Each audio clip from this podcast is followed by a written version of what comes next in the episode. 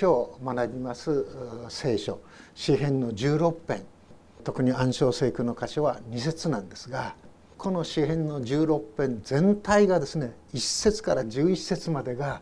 本当に素晴らしい詩編の中でもですねイエス様をですね本当に証ししているイエス様を指し示しているですね素晴らしい宝のようなそういうこの箇所であります。でまずこの詩編の16編のこの下にですね「表題」っていうのがこう書いてありましてそこにですねダビデのミクタムって書いてあります。まあ、クリスチャンの音楽家でですねミクタムという会社を設立した人がいるようですがこのミクタムという意味がですね、まあ、いくつかあの言われるんです。一つはですね黄金黄金っていうそういうこう意味なんですね。でそれはヘブル語でですね黄金をケセムというんだそうですけどもそのケセムと関連があってミクタムという言葉が生じたんではないかすなわち黄金のようなね大切なそういう詩だということであります。でもう一つのあの見解はですねこのミクタムという言葉が詩篇の中に出てくるのはここを含めて6箇所なんですが他はですね詩篇のこの56編からこの60編までにミクタムという言葉が出てくるんですね。でその箇所のところを読んでいきますとですね大変にダビデがあの洞窟の中とかですねいろんな中でですねこう危険に遭われるでそういう中でこう歌ったあの詩のようなのである人はですねこのところをですね、まあ、アッシリア語まあ、イスラエルの近くの国の言葉でなんですがアッシリア語のですね「傾む」という言葉から影響を受けているんじゃないか。でそうしますとそれはですね「傾む」っていうのは「あがなう」とかねそういう意味買い戻すとかっていう意味があるので「あがない主」っていうふうにも言えるんじゃないかというふうにな説もあるんですね。で私はいずれにしても「あがなう」というような意味にあったとしてもダビデがね命の危険の中でもうあわや危ないっていう中ででも本当に不思議なように主の支えによって守られた。そういうところからもですねダビデ自身の生涯を振り返って見まする時にこの支援の56編から60編のことを本当に思い返す時にですね何かしみじみと主の守り支えを感じるので大切な箇所ではなかったのかというふうにこう考えますそういった意味でもですね大切な死いわゆる黄金のようなそういう死というふうに捉えていけたらばいいのではないかと思うんですね。でこの詩篇一節からですねこういうふうに始まります。神を私をお守りください。私はあなたに身を避けていますって言うんですね。神を私をお守りください。私はあなたに身を避けています。おそらくダビデの生涯をですねずっと見まする時にいろんな危険がこうありました特にですねサウル王からですね命を付け狙われてたりあるいはそのサウルのですね部下的なそういうものからですね本当に危ういところに身を置いたりあるいはその自分の国から逃げ出さなくなって他の国に行ってそこでまた捕らえられてしまったりでその時ダビデはですねもう気違いを装うんですね。そういうこう中にあったでもダビデの中にはですね「主を私をお守りください」「あなたが私の酒どころです」というですね信仰が揺るがなくあってそして生きるということをね生きし生きるということをダビデは選んでいったのではないかと思うんですね。最近のテレビのそのニュースなどを見まする時にですねある人がですね男たちはね戦に出て死に急ぐんだって。すなわち戦で死ねば英雄になるみたいな、ね、そういうことをですね本当に心に悲しみを持って言っているご婦人のね、えー、ことがこう出ています。でもダビデはですねどんな危険な状況の中にあっても、ね、主は私の避けるところなんだ主が与えていてくださるその命それを生き切らせていただこう。そういう思いも含めて神を私をお守りください。私はあなたに身を避けます。と告白しているんですよね。そしてその告白を受けて2節今月の暗唱聖句の箇所ですけども「私は主に申し上げました」あなたこそ私の主私の幸いはあなたの他にはありませんって言うんですね。私は主に申し上げました。あなたこそ私の主私の幸いはあなたの他にはありませんって言うんですね。これすごい信仰の告白ですね。確信に満ちたその告白ですよね。すごいですこれは。あなたの他にね私の幸いはないんですここでダビデはですねあなたが持っているさまざまなものいろんなものを神様は持っていますよね。ありとあらゆるものを天においても地においても全てものを権威も目に見えないそういうものもあるいは金も銀もあの山もこの川も全てのものを持っておられるのは所有物で所有者であり創造者である神でしょ。でもそういうもの一つ一つなくなったとしてもただ主よあなただけが私の幸いです。私の喜びです。私の生きがいです。あなただけっていうことなんですね。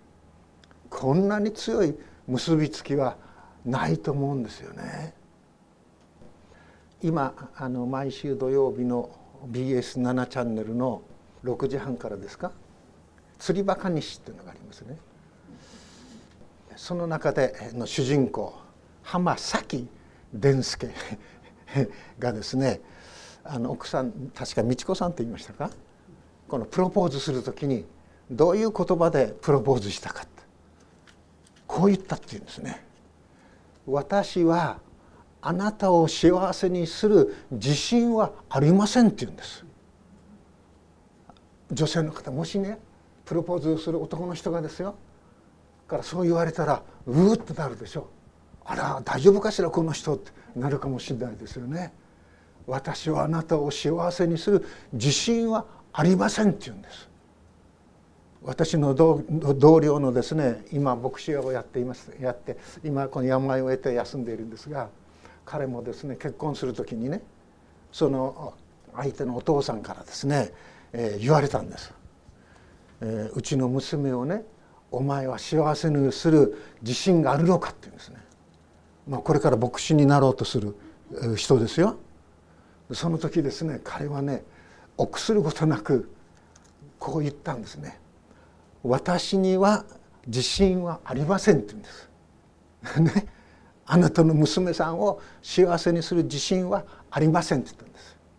さらに付け加えたんです。人は人を幸せにする力はありませんって言ったんです。そしてさらにこう言ったんですね私はたち2人はねそのことを受け止めてます人は人を幸せにすることができないということを受け止めているだからこそ救い主イエスイエス様をね救い主としてキリストとして信じていきたいんです私たちが信じるイエス様こそが人をね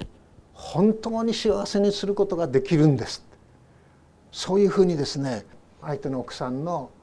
お父さんにですね話したんですね。でそのお父さんとしても結構なあの高い地位のある人でプライドも強いんですけどももうあと何も言えなかったっていうんですね。で話をちょっと戻しますけども浜崎伝助もねあ美智子さんにですよ私はあなたを幸せにする力はありません。幸せにすることはできません。でも私が幸せになることは間違いないみたいなこと言うんです。あなたが美智子さんがね私と一緒になってくれるならば私は幸せこの上もないですっていうことなんです。でそれであの仲がいいんでしょ？あの釣りバカ日誌の中のご夫婦はね。これはすごいことですよね。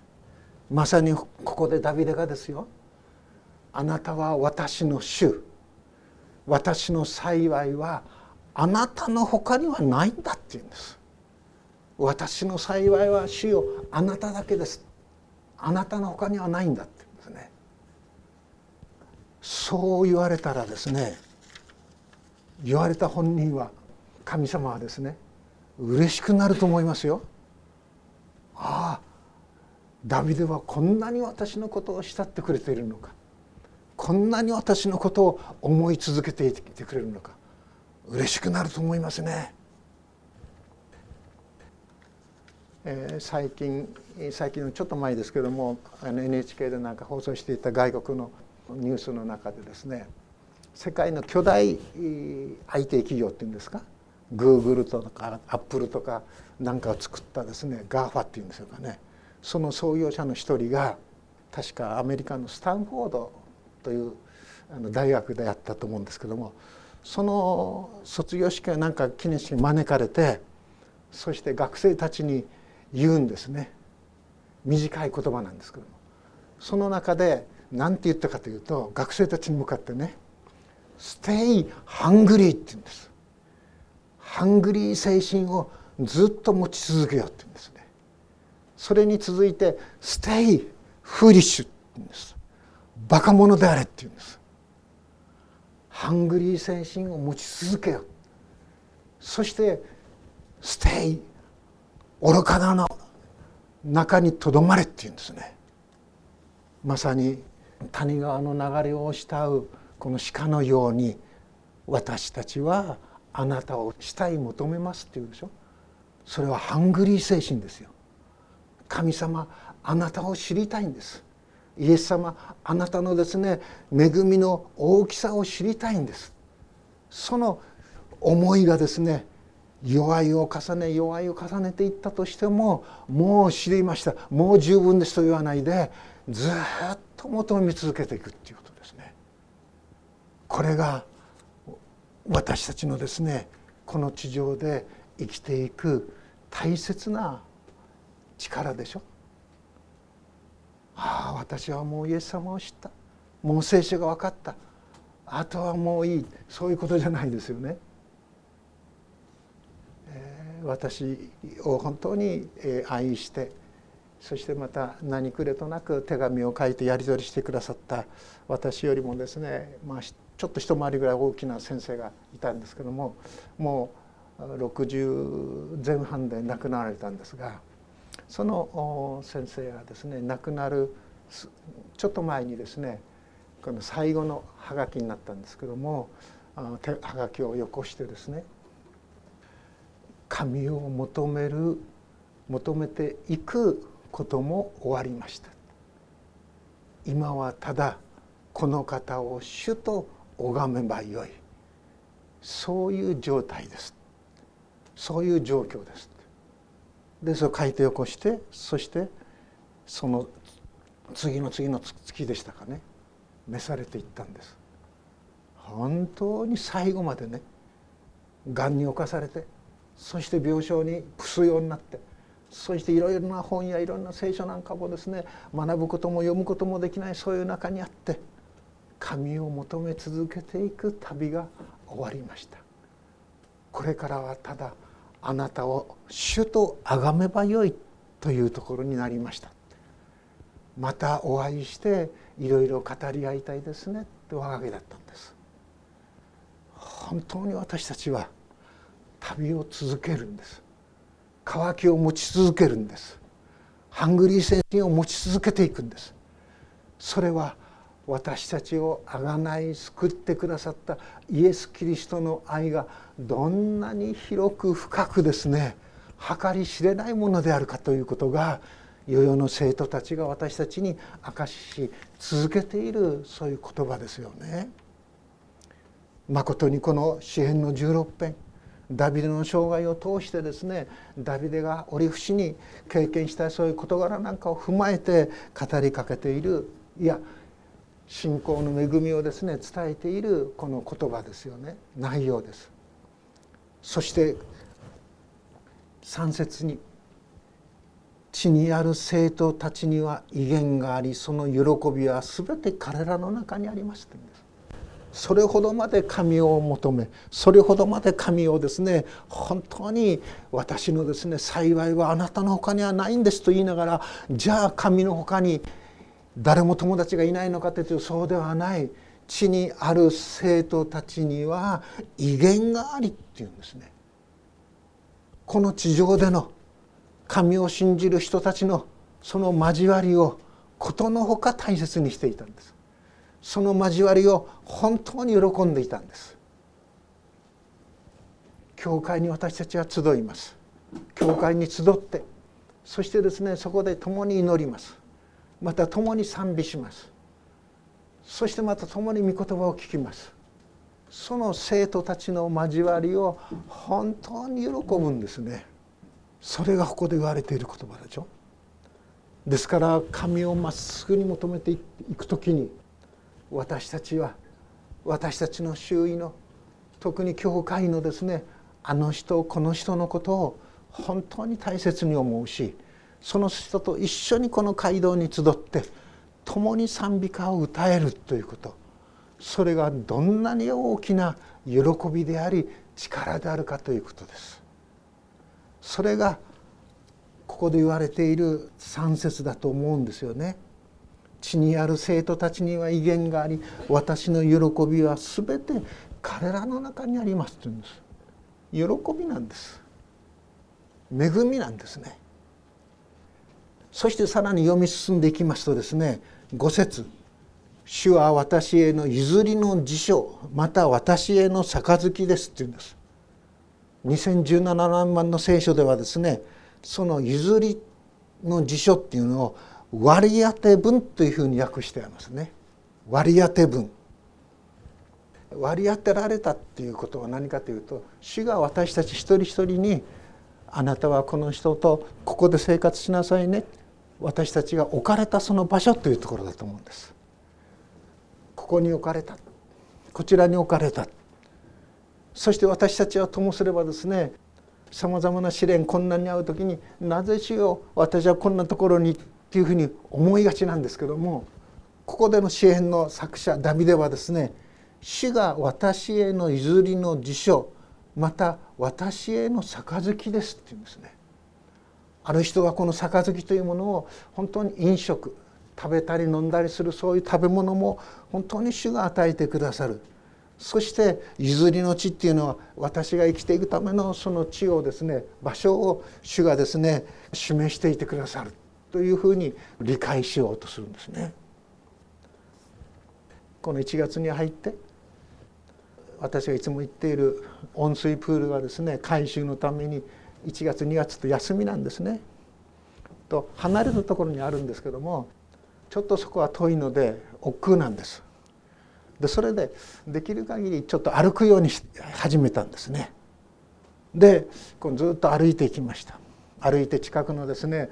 スーパーかなんかでちょっとしたものを買ったりそしてまた歩いて帰ってくるっていうことなんですけども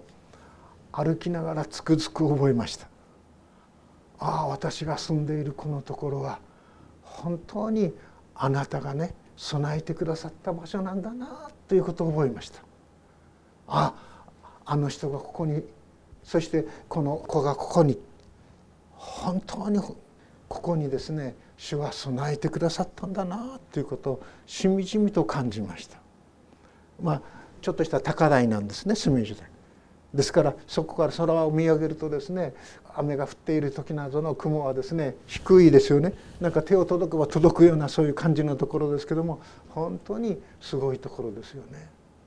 そしてさらに証しをすれば私はですね今住んでいるところにですね住めるとは思ってなかったんですね。いろいろなことずっとありまして、えー、どうなるのかなと思ってたんですけども、えー、ちょうど今から11年ぐらい前になりますか2011年の3月11日ですよね。あの大震災が起こった時その年の2月にですね、えーまあ、お話ししててあこういうものがあるからじゃあこれをどうだろうかっていうのを見に行っておなんとかなるなと思うことで手つきを打ってそして最終の契約を3月の10日にしたんです。したら翌日すごい地震でしょ。その時私は古川ですね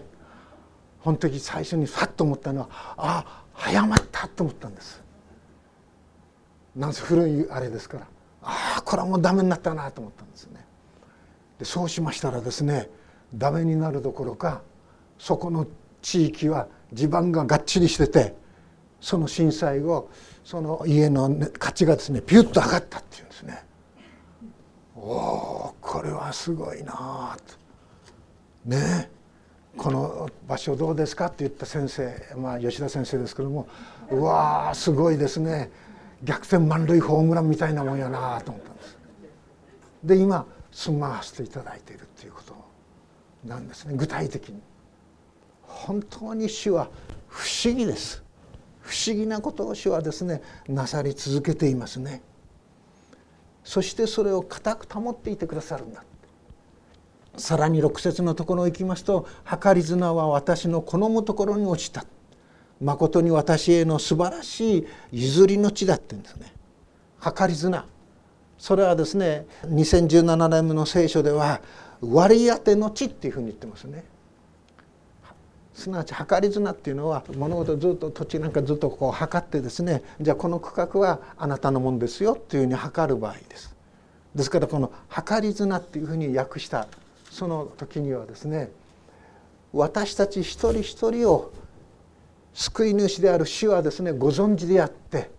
あなたはここでどうですかっていうふうに導いてくださっているその場所であり働きでありそのところです。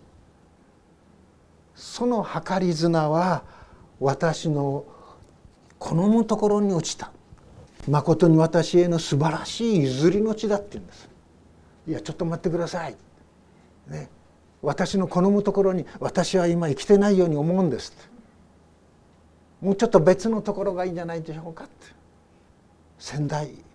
東北の都ですけどね。もうちょっとあったかい方がいいですね。あの瀬戸内海の温暖なあの岡山と広島いいですね。そういうふうに思いがちかもしれない。でも当初はそう思われていたとしても長い目で見た時に素晴らしい地なんです。それは計り綱は私のこのむ地に落ちた。誠に私への素晴らしい譲りの地だということです。私が進学を卒業してそして最初にですね使わされていったのはその埼玉県の鳩ヶ谷というところなんです。使わされていったというよりもその教会まあ本当にそんなに大きくないんですけどもその教会が私たちをあのまだ27ですよあの牧師として来てくださいというふうに招いてくださったんですね。えー、でもですねいくつかの噂がこうあの耳に入ってくんです。前任者がですねいろんな教会と話してあそこで苦労したっていうのね そういう噂も入ってきますね。うわ大丈夫かいなというふうに思いますね。自分がそこでやっていけるのか不安と恐怖があるでしょそういう時に進学校のこの交わりを持っていたあの先生の一人がですね一人が与えてくださったお言葉がこの16編の6節なんです。計り綱は私の好むところに落ちた誠に私への素晴らしい譲りの地だっていうんです。それでとてもですね恐れとおののきがね少し軽くなった気がしました。病気明けでしょ？で十分に動けないかもしれない。そういう恐れもありましたね。でもそこに行きました。その教会に。着任したのが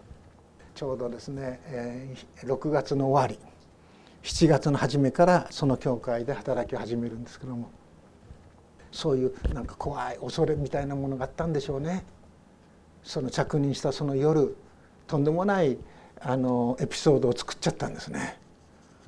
えー、夏ですからあの暑いですからもちろんエアコンなんかないですよ窓を開けてカーテンだけ窓を開けて寝たんですよねそして夜中の1時か2時だったと思うんですけどもなんかカーテンを開けてんだよね。ザサッと開けて入ってくる人影が見えたんです。人影のように見えたんです。でその時私思わずですねあ泥棒が来たと思ったんですね。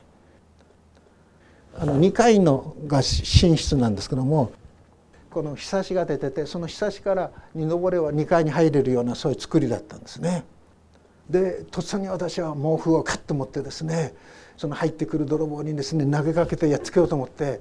そして「そこにいるのは誰だ!」って言ったんですね。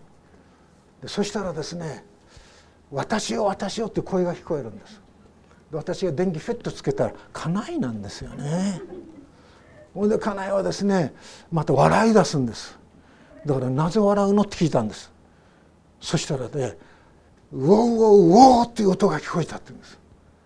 いやそんなことない。私はちゃんとねそこにいるのは誰だと叫んだつもりだっていやそういう言葉には聞こえなかったって。ライオンの雄たけびのような声だった。そうするとこちら面白面白くないですよね。もう眠れないですよね。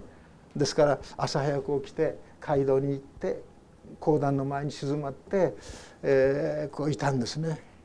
その時に義明のあの義家の心情がですねずっと伝わってきたんです。エリコの城の戦いを前にしてですね義家は心が落ち着かないでそういう義家の心をですねに何か理解できるようなものがあってそして義家がですねエリコの周りを見に行った時にですね抜き身の剣を持った主の使いに現に会うんですよね。その時義家は「あなたは私の味方か私の敵ですか?」って尋ねるんです。その義家に対して主は使いはですね何て言うかというと「違う」って言うんです「ノー」って言うんです。それを考えました。牧師としてこの教会に使わされた時に人をね牧師を喜んで受け受け受け止める人かあるいは批判的に喜しを認める人かそういうふうに色分けしちゃいかん主のしもべたと思いで吉尾はこう言うんですね「私は何をしたらいいんでしょうか」って言ったら「あなたの足の靴を脱げ」って言うんでしょ。だから自分の今までのその考え方人をですね色分けしてこの人あの人そういうことをしちゃいかんって神が作られ神が生かしていてくださる一人一人なんだそれを教えられたんです。着任したその朝。でそれからですね本当に働きがですねある意味では顧みられて多くの実をですね結ばせていただいたということができると思うんですね。私が着任した時にあの今吉田先生の奥さんの町子さんね大学生です1年生か2年生かなそれで私が着任してから何ヶ月か後に肩にですねギターをぐっとこう背負ってですねチェックのズボンを履いてですね自転車でガラガラガラガラあそのやってきたのが吉田幸三先生です。でも本当にですねいろんな計画を立てていきましたけども祝されて特に教会学校はですね祝されて50人が100人なり100人が150人なり200人になりそして教会学校のその文庫もあそこにここにとですねできるようになりそして子どもたちに対して御言葉をですね毎日読めるようなものを作らないといけないということで毎土曜日はですね本当に遅くまで働いてくれました。そういう中心にいたのが吉田先生であり町子さんであり他の青年たちだったんですね。まことに計り綱は私の好むところに落ちた。私へのす素晴らしい譲りの地だっていうことです。本当に不思議ですよね。そういう出会い。もうですから50年ぐらい経ちますね。吉田先生たちと出会って。そしてこちらに導かれて。本当に不思議です。そして不思議な詩はですねこの7節に書いてあるように助言をくださるんです。夜ごとに。反省するその中でですね本当に私の心が私の内なるものが神様のすなわち聖霊なる神のですね見教えによって聖書のあの箇所この箇所を通して私たちにですねここにしなさいこういうことはしちゃいけませんよということをですね教えてくれるんです。そして主はいつも私たちの前にいてくださる。私たちの右に立っていてくださる。そして私たちが揺るがないように支えていてくださる。私たちやっぱりいろいろ揺るぎますよね。でも揺るがないように主は私たちを支え続けていてくださるということです。それゆえ9節私の心は喜び私の魂は楽しんでいる。私の身も安らかに住まうっていうんですね。私の胸は喜びにあふれ私の身も安らかに住まいますって言うんです。本当に素晴らしい証ですよね。そして10節。あなたは私の魂を読みに捨ておかずあなたにある経験なものに滅びをお見せにならないからです」って言うんです。あなたの生徒たちには墓の穴を見せないって言うんです。墓の穴を見るということはどういうことかというと死というものを考える時に私たちはですね恐れに覆われてどこかわからない暗いところに投げ込まれるようなそういうですね恐怖感を感じるでもそのような恐怖感はイエスをキリストと信じていく時に見事に取り払われるということですこれは。ですからこの箇所はですねイエスがまことによみがえられたお方であるということをですね証言する旧約聖書の特にあのイスラエルの人々にとってはですね英雄でありヒーローであるダビデ自身が歌っている詩なんですこれ。ダビデ自身が歌っている詩だからあのペンテコステの時にエルサレムに集まった大勢の人たちを前にしてペトロはですね立ち上がって声を張り上げてこの詩篇の歌詞をですね引用してそしてイエスがよみがえりの主でありまことにキリストであるということをですね明かしそしてまた宣教し続けていったんです。それによってエルサレムに教会が生まれその教会がですねさらにですね輪を広げてですね地中海のそしてですねあのローマのそしてスペインのとその広がっていくわけなんですね。ですから詩篇のこの箇所はまことに福音があの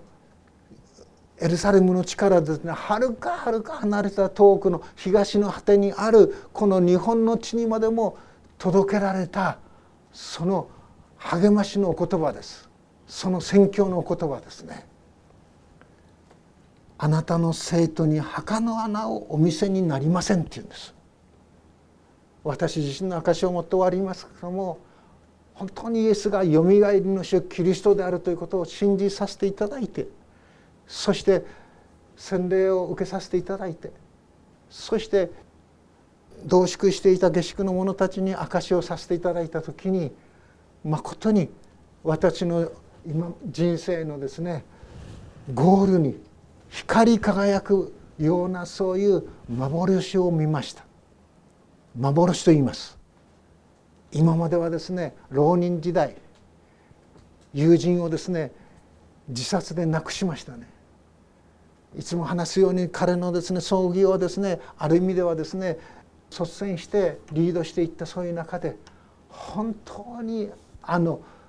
死の恐怖にとらわれました。それからですね本当に旅あるごとにその夢を見ました。死の恐怖の。と眠れないんですよね。でもイエス様がよみがえられたということを信じさせていただいてからその夢を見ることはもう私が洗礼を受けたのは1964年6月21日なんですけどもそれ以後一回もありません。本当にイエスをキリストと信じる者の幸いはこの上もないですね。イエス様を信じさせていただいてからいろんなところに私も会いましたよ。ある時は近日ストロフィーじゃないかと言ってあと2年ぐらいしか生きられないというようなことも受けました。いろんな病気もいただきました。でもそれらを突き抜けてね主は私にまことに命の道を知らせてくださりあなたの見舞いには喜びが満ちあなたの道には右には楽しみがとこしありますというように喜び楽しみを神は教えそして続けてくださっていますね。これが詩篇の16編です。それゆえに二節で言っているようにあなたこそ私の主なんです。イエス様あなたこそ私の主です。私の幸いはあなたのほかにはありません。ここに焦点を合わせて進んでいった時に本当にさまざまないろんな思いがね取り除けられてそして正しを見上げるその恵みその豊かさ主の確かさをこの見るそういう思いがします。昨日一応原稿をずっと書いていたんですね。で書いている中で本当に一つ一つを振り返った時に何という恵みなんだろうか。何という素晴らしいことを主は私に成し続けてくださったんだろうか。それを考えるとね思わず目頭が熱くなりました。そういう中で学ばせていただいたということであります。あなたこそ私の主。あなたのほかにこの「あなた」っていうのはねヘブル語で「あた」という言葉が使われてて強調されているんです。あなたこそ私の主なんです。あなたのほかに幸いはないんです。でもその幸いは何にも代え難いものだ祈ります。天の父なる神様私はいやここに集っているお一人お一人は静かに自分の今までの人生を振り返る時にそこにあるあなたの恵み慈しみお支えを覚えることができると思います。天の父なる神主よ。どうぞ我らにあなたの恵みを与えどれほど見えざるところにあなたの御手の支えがあったのか今なおあり続けるのかそれを思い顧みることができるように